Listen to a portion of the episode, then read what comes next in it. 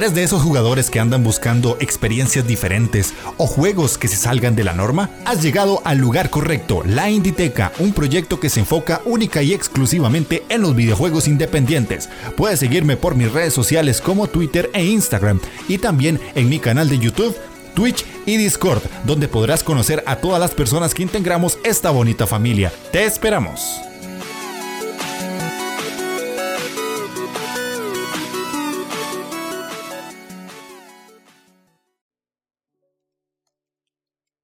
Sean bienvenidos a la Inditeca, el canal dedicado exclusivamente a los videojuegos independientes. Yo soy Jeff y el día de hoy, como pueden estar escuchando barra viendo para los que están conmigo en Twitch, empieza una nueva etapa, un nuevo podcast, digámoslo así, en la Inditeca por cuestiones personales. Antes tenía como mucho invitado en los podcasts y trataba diferentes temas, pero ahora me va a tocar tirar un poco solo y remar solo por cuestiones eh, de proyectos adyacentes a la, biblioteca, a la Inditeca. Así que ojalá que todos los que escuchen el programa en diferido, en la versión en audio, les guste.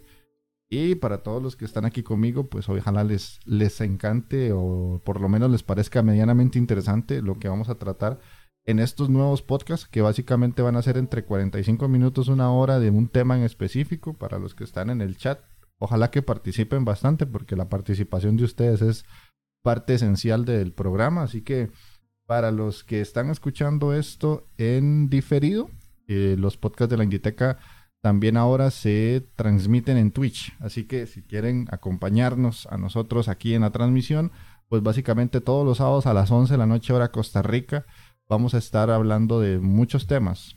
Posiblemente el podcast va a ser como cada 15 Ahí lo voy a seguir estudiando dependiendo de cómo se mueva la industria del videojuego. Si pasa algo como el tema que inicia esta tercera temporada, que es Microsoft comprando Activision Blizzard King, pues ahí va a cambiar un poco la cosa.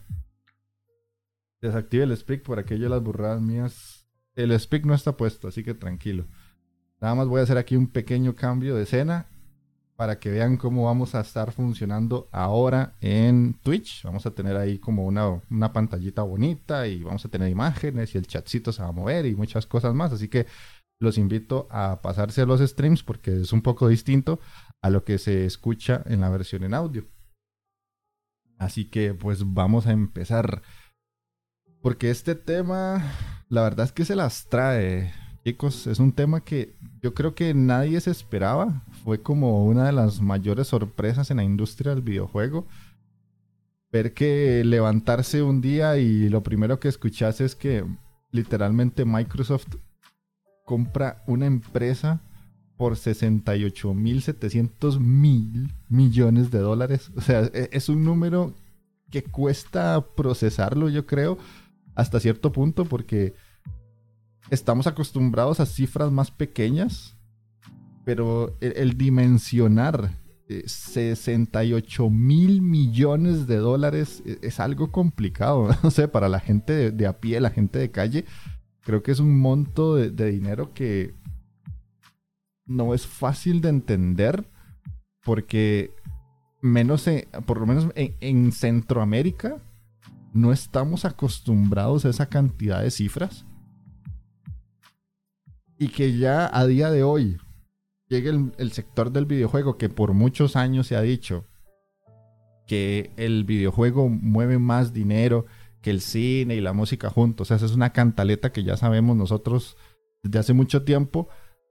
A, día de hoy, con esto que acaba de hacer Microsoft, literalmente ya se entiende. O sea, ¿por qué el videojuego mueve tanto dinero?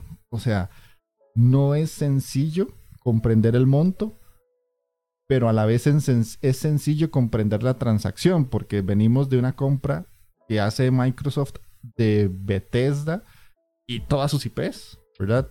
Que es algo que uno dice, bueno, en su momento pareció una cantidad de dinero grande, pero no nos esperábamos esto. O sea, si, si uno se pone a pensar todo lo que podrían comprar con esa cantidad de dinero que no fuera una única compañía o tres en uno, para muchas cosas. Y ahorita vamos a ver todas las cosas que con ese dinero se pueden hacer en el sector del videojuego nada más. Porque les traigo otro ejemplo con el que por lo menos los que están en el chat aquí conmigo van a entender de inmediato porque es relacionado a Costa Rica, que es el país donde soy yo.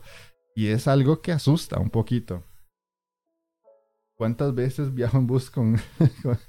viajas infinitas veces con eso? O sea, e-, es algo que creo que pocas veces eh, notan el sector del videojuego, porque este tipo de transacciones son más normales, pero en la industria de la tecnología o en la industria del deporte, o sea, yo he visto compras de este estilo en el fútbol americano.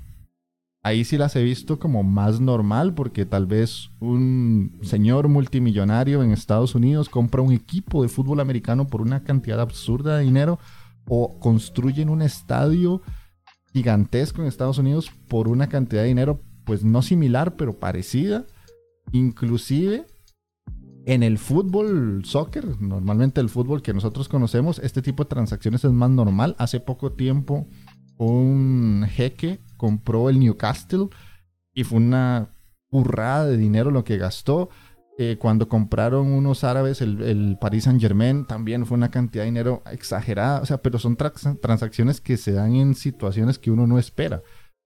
Y ya llegaron al videojuego. Y eso es algo que sorprende y mucho. Con ese festival desbloqueo el fast travel a nivel mundial. sí, totalmente. Entonces, para ustedes que me están viendo y los que me están escuchando, solamente les voy a poner ejemplos.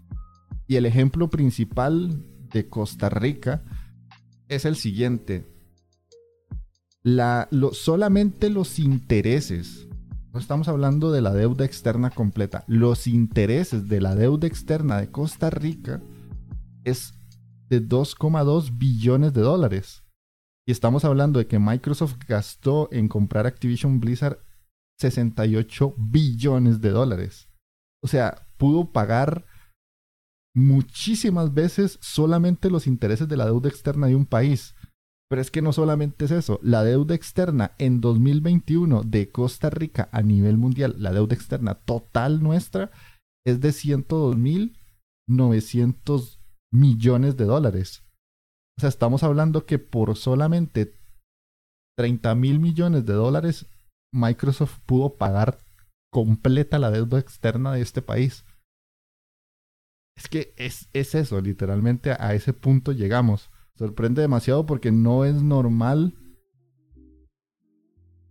pensar que el valor de una empresa a nivel tecnología es casi el mismo que la deuda externa de un país en Centroamérica. si uno llega a dimensionar eso, es exagerado. Perfectamente Microsoft, solito, él solo, puede pagar la deuda externa nuestra. Si quisiera. Podría, entre comillas, y mal dicho, comprarnos hasta cierto punto. Eso es lo que asusta.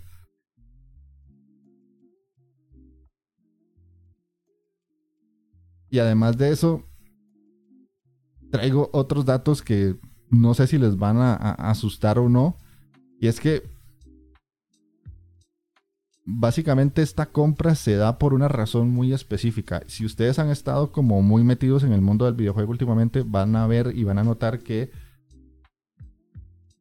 Activision Blizzard ha estado metida en una cantidad de problemas por acoso sexual, por maltrato con sus trabajadores, por mal manejo de las IPs y muchas otras cosas más, a tal punto que se le preguntó al dueño de la empresa, que es Bobby Kotick, por qué se dio esta venta, o sea, eh, qué lo motivó a él a dar el paso y decir, sí, a partir de ya voy a vender la empresa. Y es que básicamente Activision lo que le pasó fue que cayó un 31% en el NACDAQ, que puesto en palabras es la National Association of Securities Dealer Automated Quotation, que en cristiano vendría siendo que la segunda bolsa de valores electrónica más grande de Estados Unidos, que es una bolsa de valores que está enfocada específicamente en empresas de alta tecnología, informática, telecomunicaciones y biotecnología.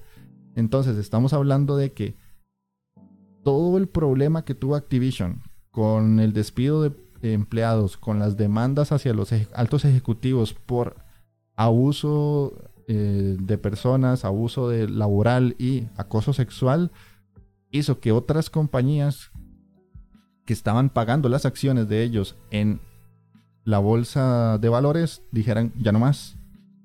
Y lo que sucede en estos casos es que las acciones se van a la baja y cuando las acciones se van a la baja automáticamente llegan algunos eh, inversores compran las acciones a un menor precio para que cuando la empresa que está perdiendo dinero en este caso tenga un realce vendan los, las acciones cuando está al alza y así ganan dinero. Les pongo un ejemplo sencillo. Digamos que la acción cuesta 100 dólares. Como la empresa está metida en una situación complicada, baja a 80, yo llego, lo compro a 80 y cuando la empresa vuelve a subir, se me cotiza a 100, 110, 120 y lo revendo para generar una ganancia. Así es más o menos como se va moviendo el mercado. Hasta el punto en el que llega Microsoft y dice, bueno, yo veo que esta empresa me puede ofrecer muchas cosas, la está pasando mal, cayó un 31% en bolsa y voy a comprar. Pero es que no dijo voy a comprar acciones, sino que voy a comprarlas todas. Porque básicamente lo que está haciendo Microsoft en este caso es adueñarse de todas las acciones de Activision Blizzard. Y es que lo más interesante de todo esto es que en este. En esta bolsa de valores como tal, eh, participan un total de 5.200 empresas aproximadamente entre nacionales e internacionales. O sea, Activision lo pudo comprar cualquiera. Pero llegó Microsoft y dijo, eh, ahora es mía. Y es que también de todo lo que se ha dicho en los últimos días, se piensa mucho que ahora, uy, todos los juegos que va a tener Xbox, todos los juegos que va a llegar al Game Pass, todo lo que va a aportar esto a la empresa. Pero es que hay que pensar que esta compra no la hizo Xbox, porque Xbox es solamente una subdivisión de Microsoft. Esta compra la hizo Microsoft. Y muchas veces nosotros desde el punto de vista de jugadores cometemos un grave error porque nosotros parecemos tontitos literalmente los que lo han hecho y yo me incluyo en eso del pelear el tema de que si Play es mejor que Xbox, que si el exclusivo de Play es mejor que Xbox. Y nunca nos hemos puesto a pensar ni a dimensionar que PlayStation está bien, Sony es una empresa grande, pero PlayStation sostiene a Sony por sus ventas con videojuegos, mientras que Xbox es una mínima parte de toda una empresa gigantesca que es Microsoft. O sea, Microsoft Xbox le aporta, pero no le aporta casi nada en comparación a lo que puede aportarle servidores, eh, los sistemas operativos, la parte de seguridad, la parte de toda la infraestructura de seguridad que tiene Microsoft a nivel mundial. Y nosotros solo somos un cachito que lo único que hace es pagar por videojuegos no sé si ustedes ya ahorita están como empezando a dimensionar el tamaño que es Microsoft. Es una empresa tremendamente inmensa. O sea que la división de videojuegos es una de las tantas que tiene. Aquí ponen en el chat, Microsoft va a comprar Sony, va a comprar Disney, Inditex va a comprar Microsoft, ojalá. Y es que les voy a dar otro dato súper interesante ahora que ustedes están poniendo de que Microsoft va a comprar y va a comprar. Técnicamente no lo puede hacer por una cuestión de monopolio, porque no podría dejarse tanto dinero. Pero el detalle es que les voy a mencionar las seis compañías a nivel mundial en videojuegos más caras. Y perfectamente Microsoft podría comprar casi todas. La número 6 a nivel mundial a día de hoy es Nintendo, que tiene un valor de mercado más, más o menos de 54.630 millones de dólares. Y Xbox pagó 68 mil millones por Activision Blizzard. Por lo tanto, pudo comprar Nintendo si le dio la gana. Pero no lo hizo y no lo va a hacer posiblemente, a no ser de que Nintendo esté en una situación tan drástica y tan mala que solo vendiendo la empresa llegue a un punto en el que tenga que hacerlo para sobrevivir, cosa que no creo nunca que pase. O si pasa sería muy extraño. Esa es una. Después, en el quinto lugar está NetEase, que cuesta 66.904 millones de dólares. Para los que no saben qué es NetEase, es una empresa china que son líderes allá en su país en la división online de videojuegos, eh, porque editaron juegos de Occidente y los metieron a China, como Overwatch, Diablo, World of Warcraft, eh, Knives Out, Warbone Store y muchos otros desarrollos internos. Y ese solo es el quinto lugar. Pasamos al cuarto y hay una empresa que se llama Sea Limit.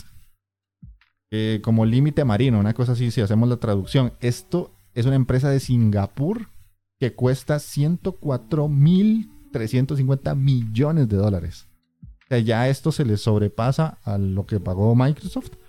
Y esta gente, para los que no les cae el nombre como de buena forma o rápido,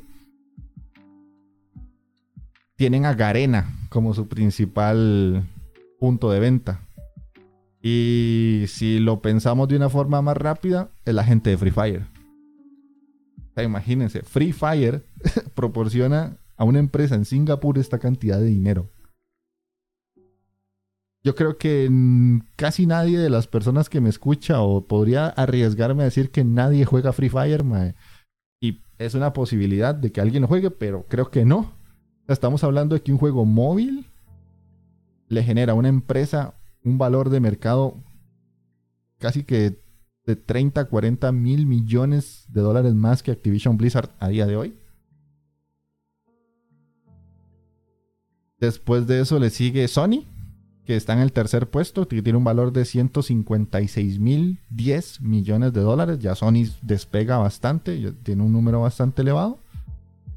En el segundo lugar hay una que les va a sonar mucho, es Tencent. Tencent a día de hoy cuesta 545 mil 360 millones de dólares. Y Tencent está metida en todo. Tencent tiene acciones en todo lado. Literalmente agarra plata de donde sea. Está metido un poquito en la parte móvil, está metido en consolas, está metido en PC Gaming, está metido en Free to Play, está metido en MOAS, en todo. Literalmente Tencent es, cuidado y si no, el segundo gigante más grande después de Microsoft. Ojo, no Xbox, Microsoft.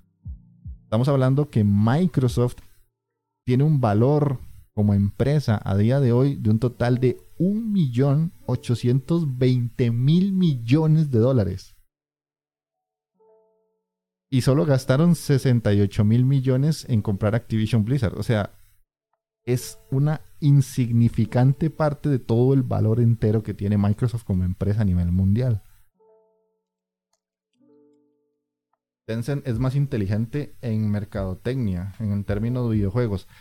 Es que Tencent es una empresa que no necesariamente quiere hasta cierto punto poseer muchas cosas en el sentido de que voy a comprar y comprar y, como si fuera un pulpo muy grande, sino que pone semillitas. Tencent va poniendo semillas y semillas pequeñas y de aquí a unos años, cuando menos nos demos cuenta, vamos a ver que Tencent va a subir como la espuma al primer puesto posiblemente, por lo menos en, tema videojuegos ya lo es, y posiblemente se siga expandiendo y ni nos vamos a dar cuenta, porque de tanto sembrar semillitas en muchos lados, en algún lado va a pegar y va a explotar más de lo que ya explotó. Entonces lo que dice Arket es sumamente cierto, o sea, Tencent tiene una estrategia de mercado muy, muy distinta a lo que realmente podría tener, en este caso Microsoft, que llega ahí arrasa con todo, porque antes también compró otros estudios que no necesariamente eran tan grandes como Activision Blizzard. Y tirándome del lado independiente, hace un tiempo atrás se dio una noticia de que Devolver Digital salió a bolsa, eh, salió a una a, bolsa en Reino Unido con un valor de 950 millones de dólares. O sea, 950 millones de dólares. Estamos hablando de que Microsoft pudo comprar Devolver Digital como comprarse un refresco. Y es en serio. O sea, pudo comprarlo como si fuera nada. Porque 950 millones de dólares, si lo hacemos en comparación a lo que costó Bethesda, que fue 7.500 millones, es apenas mil millones de dólares. Poniéndolo en redondo. Y le sobrarían 6.500. Si lo ponemos en comparación con lo que acaba de hacer con Activision Blizzard, básicamente pudo comprar Devolver Digital y le sobraban 67 mil millones de dólares.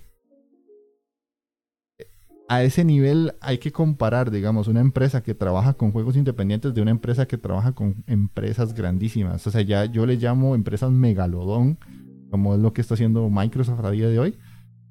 Y si ya yo lo comparo con mi campo, que son los indies, ya cambia de una forma tan drástica que asusta.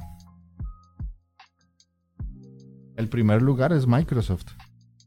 Pero literalmente asusta mucho ver que una empresa que trabaja con indies no, llega ni al mil. O sea, no llega ni a mil millones de dólares. Simplemente 950. Y de esos 950, Sony compró el 5% de las acciones de Devolver Digital. O sea, Sony, que es la tercera empresa a nivel mundial en videojuegos posicionada, estamos Microsoft, que ni siquiera es de videojuegos, pero podríamos ponerla ahí por su división Xbox. Tencent, Sony, cuando llega Devolver y sale a mercado, pone acciones para inversionistas, Sony solo le dice, dame el 5%. Lo normal es, te compro para tenerte dentro de mi catálogo PlayStation. Y no lo hizo. Perfectamente Microsoft podría decir, mañana, si quisiera, Devolver te compro 70% de las acciones y Sony queda con un 5%. Porque acuérdense que una empresa o un accionista, entre más acciones compre, básicamente se hace dueño, entre comillas, de la empresa. O sea, es a quien hay que responderle, porque entre más acciones tiene más poder dentro de la empresa. Y hay otra empresa que también está en venta, por lo menos en acciones, que es Team 17. Y ustedes se preguntarán quién demonios es Team 17. Es la gente que hizo de publisher, pero de Blasphemous. Blasphemous salió con Team 17 y esta gente tiene muchos otros juegos independientes por detrás y esa empresita, solamente esa empresita como publisher cuesta 861 millones. Insisto, Microsoft la puede comprar como comprarse una camisa. No le supone ningún reto ni le supone ninguna situación más allá de acordar cuántas acciones le pueden vender para que se hagan con toda la editora de Team 17. Microsoft, sí, buenas, deme Devolver y el vuelto me lo dan con fites. Exactamente. deme el vuelto en unas papitas. O llega Phil Spencer y va pasando por la calle y se le caen 950 millones de dólares. Ah, mira, ¿cómo te llamas? Devolver. Vení conmigo y te doy esto. Y si querés te compro un pantalón y una camisa. podría hacerlo. O sea, podría hacerlo. Y ya para ir terminando como la parte de comparaciones quería comentarles un dato bastante interesante. Halo Infinite, el hacer el juego, costó solamente 500 millones de dólares. Solo 500, o sea, es una cantidad de dinero absurda, es una cantidad de dinero pues que nosotros en nuestra vida vamos a, a ver. Pero estamos hablando de que Halo Infinite costó básicamente 68 veces menos que la compra que hizo Microsoft Activision Blizzard. 68 veces menos, menos 500, mil, 500 millones. O sea, para Microsoft, hacer un juego como Halo Infinite es nada. Literalmente es nada. O sea, si tuvo la capacidad de pagar una cantidad tan elevada para comprar una empresa, 500 millones de dólares es... Podría verse un, un proyecto pequeño. No sé ustedes cómo lo ven, pero puede ser un proyecto minúsculo. Porque un proyecto grande para ellos sería comprar empresas, invertir en otras empresas para que literalmente le generen beneficios. Porque básicamente con Activision lo que genera Call of Duty, lo que genera Candy Crush y lo que puede generar con algunas otras IPs, perfectamente puede recuperar gran parte de esa inversión en, ¿qué será? ¿Tres años? Poniéndolo rápido. Un desayuno le costó, le costó literalmente un desayuno, básicamente. O sea, no, no es como tan, tan, o sea, tanta inversión de dinero la que tuvo que hacer, por lo menos para un Halo, que es como ese gran juego que nos iba a vender la consola hasta cierto punto. Porque ya tenía por detrás pensado gastar un dineral en una empresa. Y es que quería como comentarles eh, algo muy rápido y es que, ¿qué es salir a la bolsa? Porque muchas veces uno dice, ah, sí, esta empresa salió a la bolsa. Bueno, ¿qué, es eso? ¿Con qué se come? ¿Cómo se explica? Básicamente salir a bolsa es una estrategia de desarrollo que muchas empresas se proyectan en un momento de auge. O sea, cuando están económicamente bien o están teniendo un pico de, de producción, dicen, bueno, vamos a salir a bolsa. Y esto lo que hace es cotizar en un mercado para que traiga consigo inversores, personas que digan, bueno, veo que estás produciendo mucho, que estás generando mucho ingreso, entonces veo que saliste a bolsa y quiero aportarte para que puedas seguir produciendo y tu producción me genere crédito, en eh, rédito a mí. Esto significa que se, comienza a cotizar en un, un, mercado bursátil, básicamente, y donde cualquier inversor puede comprar y vender acciones, que era lo que les decía ahora al inicio. Y estas operaciones normalmente tienen un nombre que se llama oferta pública de venta. O sea, yo públicamente oferto mis acciones a otras empresas o otros inversores para que alguien quiera, compre e invierta en mí. Y este, algo que me hizo mucha gracia fue buscar cuánto costó Blasphemous. no logré encontrar el costo de Blasphemous, que es como uno de los juegos indies más llamativos a día de hoy. Pero cuando la gente de Blasphemous hizo su Kickstarter para poder generar el juego, o sea, para poder decir, bueno, a partir de este monto de dinero nosotros ya vamos a poder hacer Blasphemous, estaban pidiendo solo 50 mil euros. 50 mil euros. O sea, es comparado a los números que acabo de, comentarles, eso no es nada. 50 mil euros es nada en el sector del videojuego. Y llegaron a recaudar 350 mil, que sigue siendo poco a pesar de que sea mucho. Hola Coqui, gracias por el raid y a todos los que vienen con Coquito. Pero o sea, imagínense un juego como Blasphemous que solamente pedía 50 mil dólares. Si subimos de escalera, Halo Infinite costó 500 millones de dólares. Que uno dice, 500 millones de dólares. Pero si subimos una escalera más, Microsoft compró toda la división de Bethesda por 7.500 millones de dólares. Pero es que también podemos seguir subiendo, porque acaba de comprar una empresa que tiene 3 por 68 mil millones. Entonces, vean la, escala de las cosas a nivel videojuego. Y como les decía, muchas veces nosotros ah, nos centrábamos en peleas de consolas, de que mejor es mi PlayStation, mejor es mi, mi Nintendo, lo que sea. Eso a qué, a las empresas, a qué, les importa, qué les aporta. Porque nosotros nos peleamos por ver cuál consola es mejor y, y al final hacen transacciones de dinero tan absurdamente altas que no es algo que le pueda importar a ellos básicamente si nos peleamos en Twitter por no sé, porque el Xbox es más rápido que el PlayStation, o sea, no, no tiene sentido para ellos porque nosotros mientras les generemos cachín cachín, estamos ahí poniéndoles una sonrisa. Gracias a toda la gente nueva que llegó con el rey. Y ya para dejar de poner ejemplos, porque creo que este podcast era mucho de ejemplificar para hacer una comparación de, lo que pasó. ¿Se acuerdan de Cuphead?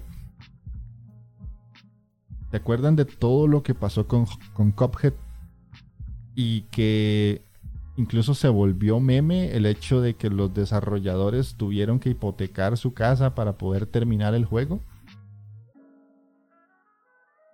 Si ponemos eso en comparación con lo que acabamos de hablar, estamos hablando de un equipo de trabajo que para poder vivir de lo que querían, tuvieron que tomar la decisión de hipotecar su casa, bueno, rehipotecarla, porque ni siquiera era como que ya la habían pagado, sino como que tuvieron que hacer una segunda hipoteca para sacar Cophead. A pesar de que Microsoft les ayudó. Porque de haberles ayudado, ¿verdad? Yo no estuve ahí en el momento de la transacción para ver qué fue lo que sucedió. Pero Microsoft perfectamente pudo decirles, bueno, me gusta tanto Cophead que te pago la hipoteca para que ya te, quedes tranquilo y no tengas que pensar en rehipotecar tu casa. Terminas el juego y sale en, mi consola de forma exclusiva. No, o sea, es que la gente de Cuphead igual rehipotecó la casa. Nunca me he peleado por consola. La única consola que nunca he tenido es la de Microsoft porque normalmente tenía compu. Es que eh, eso es un punto que ahorita, ahorita voy a tocar, ¿eh? El temor que tengo es que produzcan elementos de baja calidad con tanto dinero. Los indies usualmente con poco dinero se logran joyas de calidad. Y ahora que Cuphead va a tener serie en Netflix, qué loco es la vida. Es exactamente eso, Erket. O sea, la jugada les salió bien porque sí, hipotecaron la casa y muchas otras cosas y la jugada sirvió y ahora vamos a tener pronto una serie de Cuphead en Netflix. Pero justamente lo que dice Lexia de que nunca se ha comprado una consola de Microsoft porque tenía PC, es que Microsoft nos tiene básicamente atados de manos. Porque muchas veces nosotros estamos al frente de una PC y lo que tenemos es un Windows instalado y eso es miles de miles de millones de dólares que ellos reciben por tener gente que paga la licencia, los que la pagan. Porque siempre va a estar ahí el, listillo que va a decir, no, no, yo no pago eso. Porque eh, lo puedo bajar de internet pero después hay gente que realmente la paga. Hay empresas que pagan esas licencias. Hay empresas que pagan por los servidores de Microsoft. Hay empresas que pagan por los software que ellos usan para poder tener muchas otras cosas. Entonces, la división de Xbox, por eso les decía ahora, es absolutamente nada comparada a lo que genera Microsoft. Es que creo que ese es el punto clave de todo esto, de ver una empresa tan grande entrando en el sector del videojuego y que ya a día de hoy, si no fuera por las leyes antimonopolio, podría darse el lujo de comprar a Nintendo si quisiera. Y vean la ironía, no sé si ustedes se pusieron a pensar, vean la ironía de que ahora Microsoft es dueño de Crash. Que Crash en su momento fue una saga insignia de PlayStation. Crash Bandicoot fue mascota de PlayStation y ahora le pertenece a Xbox. ¿Ustedes llegaron a, hacer esa conexión? Podemos tener el próximo Crash exclusivo para Xbox. Cuando era una mascota de Microsoft, eh, de Microsoft, de PlayStation en PlayStation 1.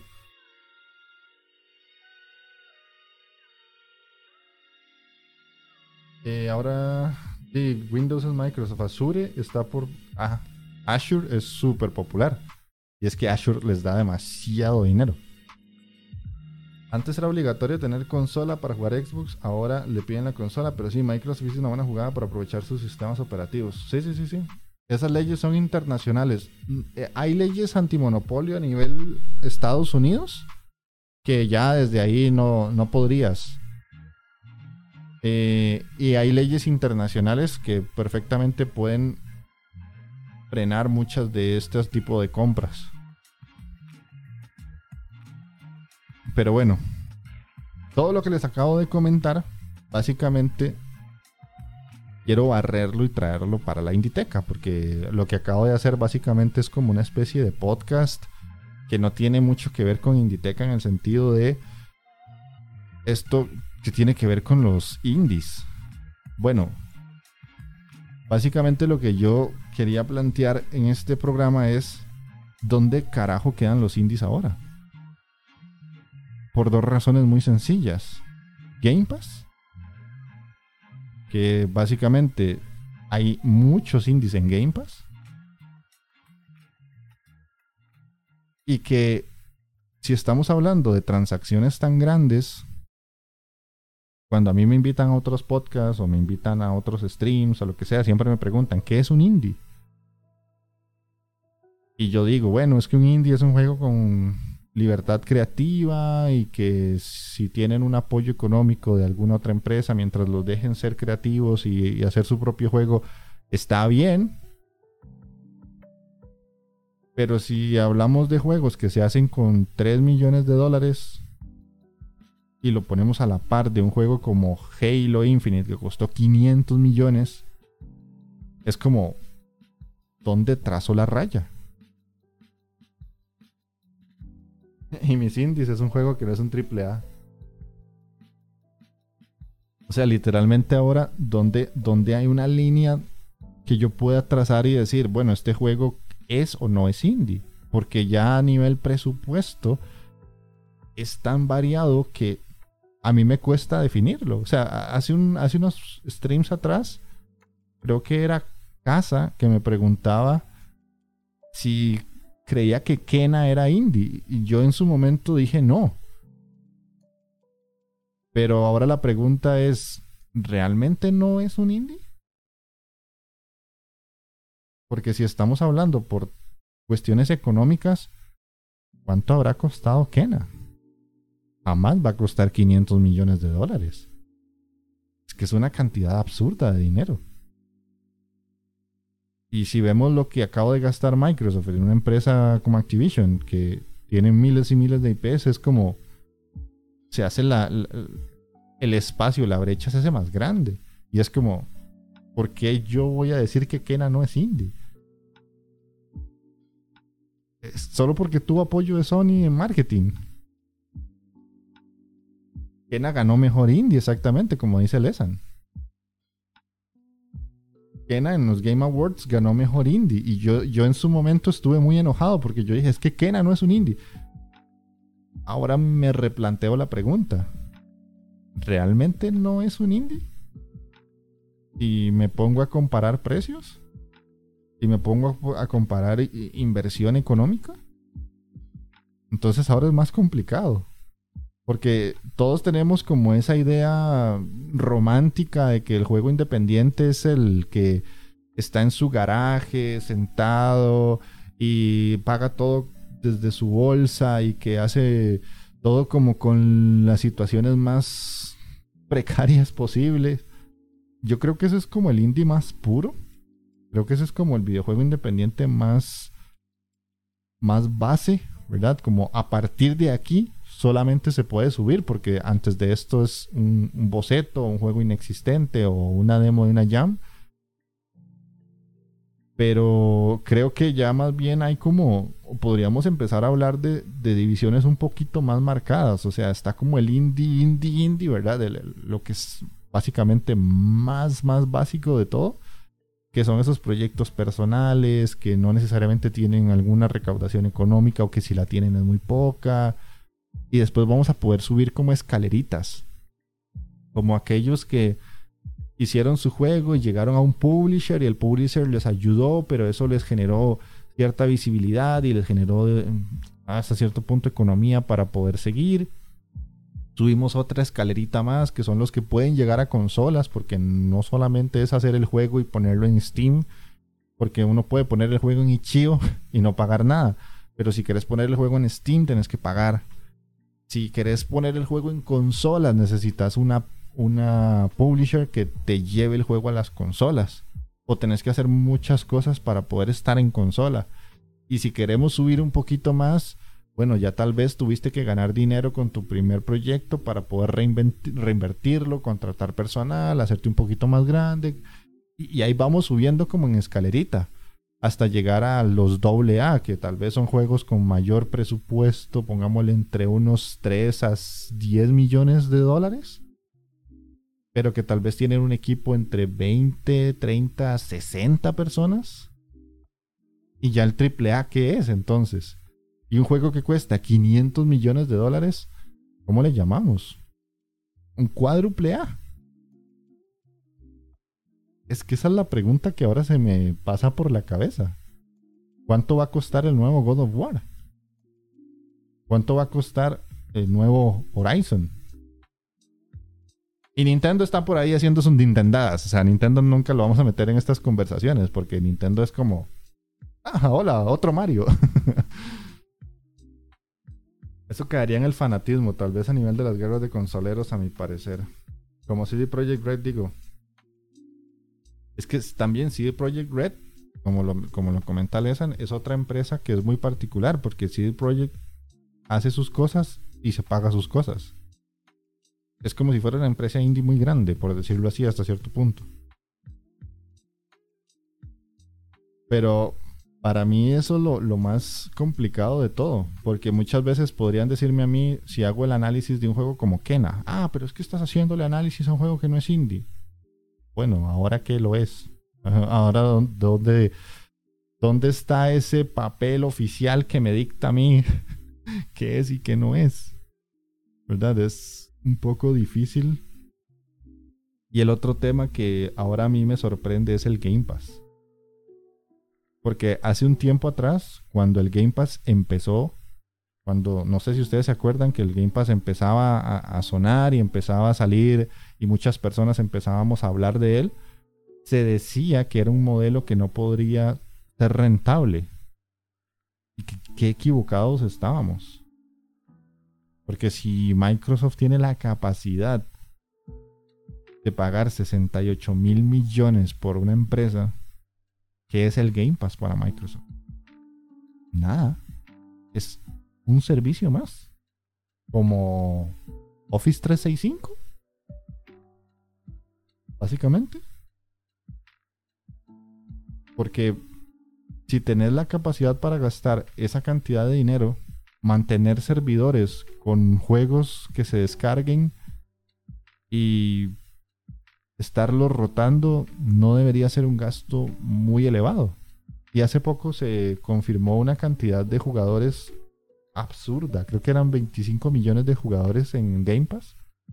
Si nosotros multiplicamos 25 millones de jugadores por 10 dólares que cuesta o 15, sacamos 250 mil millones de dólares al mes que factura Microsoft aproximadamente, porque obviamente los que pagan un dólar, los que llegan y ponen un poquito de promoción, o gente que hacía como el truco que hacía yo, que era de crear una cuenta con una key que me daba tres meses por un dólar, una cosa así.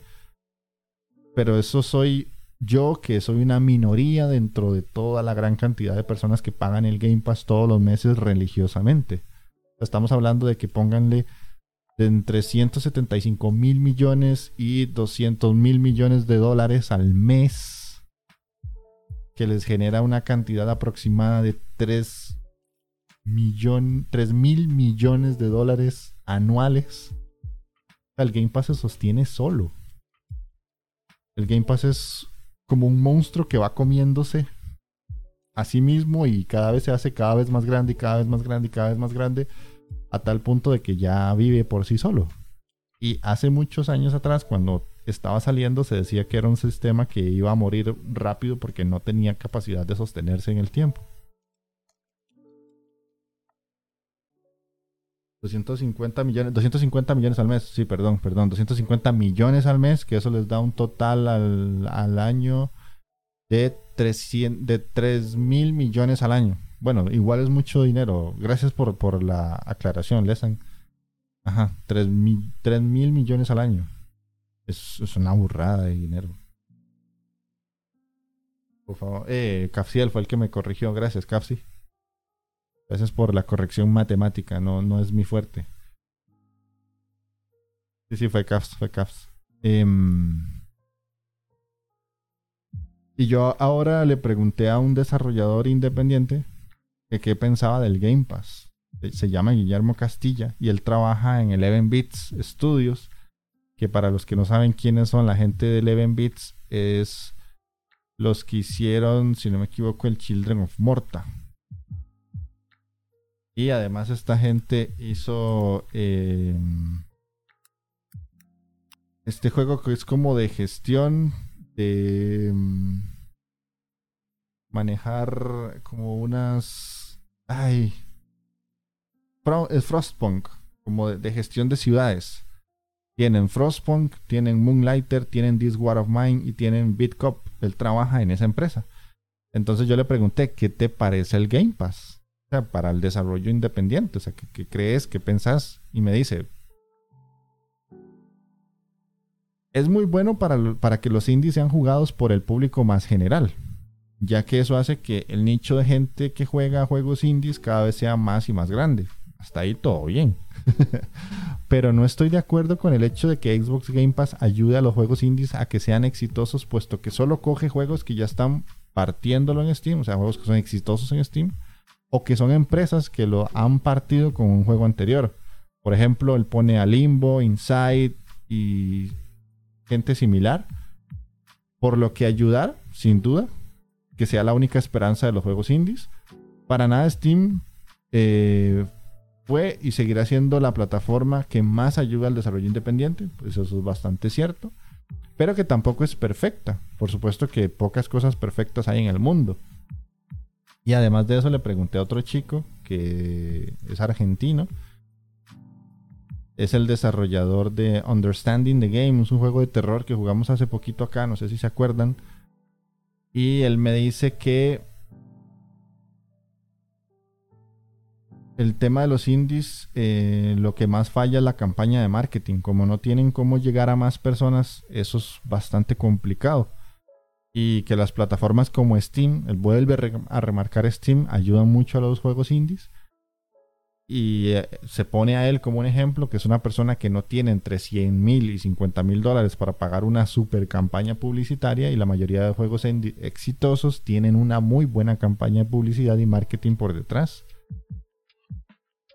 Que para él ya es difícil crear un juego, subirlo y hacerse súper conocido y que si llegara a darse la oportunidad de tener un contrato con Xbox, eso le podría dar mucho prestigio al juego que él esté creando, o cualquier juego independiente que esté creando algo y llega a Xbox y te dice, mira, sí, te doy, no sé, 100 mil dólares y estás en Game Pass 5 meses. Y van a aceptar, ¿verdad? Es algo que posiblemente se dé. Pero él remarca es eso, que sin campañas publicitarias de, miles de dólares, los juegos independientes no van a ser visibles nunca. Y dice Capsiel, eh, Microsoft en este momento es como el juego de Katamari, absorbiendo y haciéndose más y más grande. Exactamente, exactamente, es básicamente eso. Microsoft a día de hoy es una bola de nieve que va creciendo.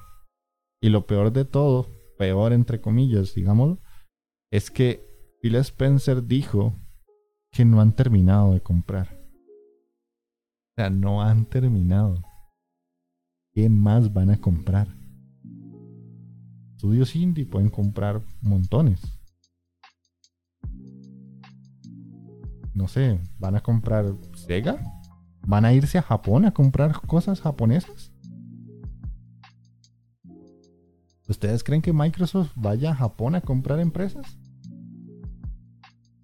Porque la división de japonesas, de, o sea, las ventas en Japón siempre ha sido el talón más débil de Xbox.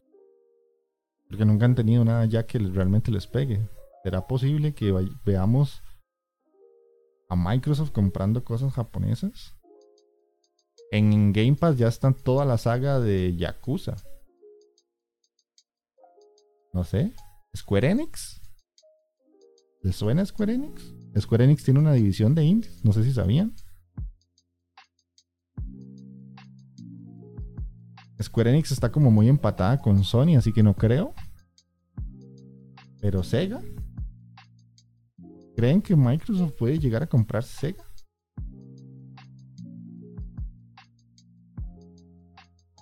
Darky, la imagen de Microsoft en Japón no ha sido la mejor y si llega a comprar algo allá no creo que le haga mejorar la imagen. Ojalá compraran Konami para cambiar prácticas que tienen en la pura calle. Yo estaba pensando en eso. Yo estaba pensando en Konami porque se rumora que Microsoft quiere sacar juegos del estilo de lo que hacía Konami antes. Y se rumora muy fuerte. También se rumora que Microsoft va a sacar un juego con Kojima. Juego exclusivo hecho por Kojima. Yo la verdad es que después de lo que acaba de hacer con Activision, yo me espero cualquier cosa de Microsoft, literalmente, o sea, cualquier cosa. Y de hecho en la imagen que se está viendo ahorita en el en el stream, ustedes ven que hay como cuatro grandes indies que llegaron al Game Pass el año pasado. Hades, Unpacking, The Wild Art Heart, que fue el fundador del chat de los panitas, y el Mighty Goose Game. Solamente entre Hades y Unpacking, miedo me da que Microsoft diga voy a comprar a la gente que hizo Hades. Miedo me da que de alguna forma se hagan exclusivos Super Giant de Xbox. Porque sería una lástima que mucha gente no pueda jugar los juegos de Super Giant, los próximos que vengan, porque a Microsoft se le mete el, gusanito de comprar Super Giant Games. Ojalá que no, porque Super Giant ya más o menos, entre comillas, hizo un movimiento ahí medio culebresco. Y Hades salió primero en Epic. No salió en Steam, salió en Epic. Así que ellos, quien quita y si les ofrecen unos en mil milloncillos, mil milloncillos ahí y digan, ah, de no me caen nada mal. Porque ya para cerrar el tema, eh, un poco, ¿se acuerdan que Microsoft compró Mojang? Que es la gente de Minecraft. Minecraft, básicamente todo el ecosistema Minecraft costó solamente 2.500 millones de dólares costó menos que Bethesda y costó 65 veces menos que Activision. Y vean todo lo que hace Minecraft a día de hoy. Hay streamers jugando Minecraft. Streamers grandes. Yo me acuerdo, hace poquito estaba viendo, creo que Ibai estaba jugando, o no sé. Un streamer grande, grande, grande español estaba jugando Minecraft. Y yo es como. Creo que era Auronplay, una cosa así. O sea,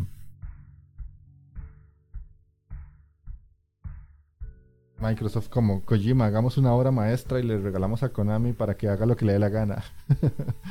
a Konami lo veo más con Sony, la verdad. Si Microsoft compra algo, lo veo mejor. Es Platinum o Atlus. Bien ahí, Darky. Bien ahí. Platinum o Atlus. No sería una idea muy descabellada. Comprar Platinum o Atlus. Porque Incluso podría pensarse en Bandai Namco también. Cuidado y no, pero Bandai es un poco extraña, pero quién sabe si puede pasar o no. Qué bueno Super Giant. Sí, Super Giant es buenísimo. Me pondría triste Platinum en Microsoft, dice Alexia. A mí me pondría triste Mm, más que todo porque tendría que comprarme una Xbox si no sale en Game Pass para PC. Eso sería como el problema más grave de todo. Pero no sé hasta qué punto pueda llegar a suceder. Y ya con, la idea de, de, de, Minecraft era lo que yo quería cerrar el podcast porque básicamente creo que es el principal ejemplo de que Microsoft, puede comprar lo que le dé la gana. Así como compró Minecraft por 2.500 millones y ahora el dueño de lo que era antes Minecraft básicamente no tiene que trabajar más en su vida. Microsoft puede comprar lo que le dé la gana. Puede hacer lo que le dé la gana. Nos tiene literalmente agarrados por las quintamas. Platinum son los de Bayonetta. Pero no creo que lo hagan porque Nintendo los tiene un poquito más abrazados porque el Bayonetta 2 salió en Wii U y ahí salió en Switch. Y creo que Platinum se lleva bastante bien con, con, Nintendo y Nintendo les ha apoyado por ahí. Entonces, como son japoneses, tienden a ser como muy respetuosos y hay como un poco más de cultura entre ellos. Es un poco extraño el hecho de que una empresa estadounidense llegue y se lleve una japonesa. Es, es más raro. Son más dados a trabajar entre japoneses. Así que tal vez no. Pero ya ahora no sé. O sea, es que ya me puedo esperar cualquier cosa. Dice Darky, en realidad Platinum es más como una compañía por encargos que una compañía propia como tal. Sí, la verdad es que sí, Darky. Platinum es una empresa pues muy particular, pero no quiere decir que por unos cuantos buenos miles de millones de dólares no dé el sí, ¿verdad? Además recordemos que Scalebound estuvo por ahí un poco perdido y lo cancelaron y ya después podrían retomarlo, nunca se sabe si han tenido conversaciones con Xbox, así que hay muchas cosas que ver por ahí. Un desarrollador mercenario. Pero bueno, eso es el podcast de hoy. Ojalá que, que hayan pasado bien, ojalá que les haya gustado. La gran mayoría de podcasts van a ser así ahora, como les traigo un tema y los motivo a que ustedes participen en el chat y que den sus opiniones para la gente que está escuchando esto ya en audio, pues ojalá que les invite esto como a opinar. Tienen varias opciones para hacerlo. Pueden poner los comentarios en iBox, pueden poner los comentarios en YouTube cuando se suba la versión en video o incluso en el Discord de la Inditeca van a tener ahí un apartado para que puedan poner los comentarios del podcast por si quieren responder a muchas de las cosas que comenté pude equivocarme en algunas, así que si me quieren corregir, es una posibilidad, ¿verdad? No, no, no soy súper sabio, muchas cosas las tomé de internet y puede ser que esté equivocado. Pero eso sería. Ojalá que a todos los que estuvieron aquí conmigo en el podcast les haya agradado la idea y este nuevo formato que es un poquito distinto, más, más de meterle cabeza a, los streams, no tanto de, decir tonteras y payasadas, que es un poco mi, mi humor en, los streams. Así que para los que están escuchando esto en audio, eso sería. Nos estamos escuchando dentro de 15 días. Chao.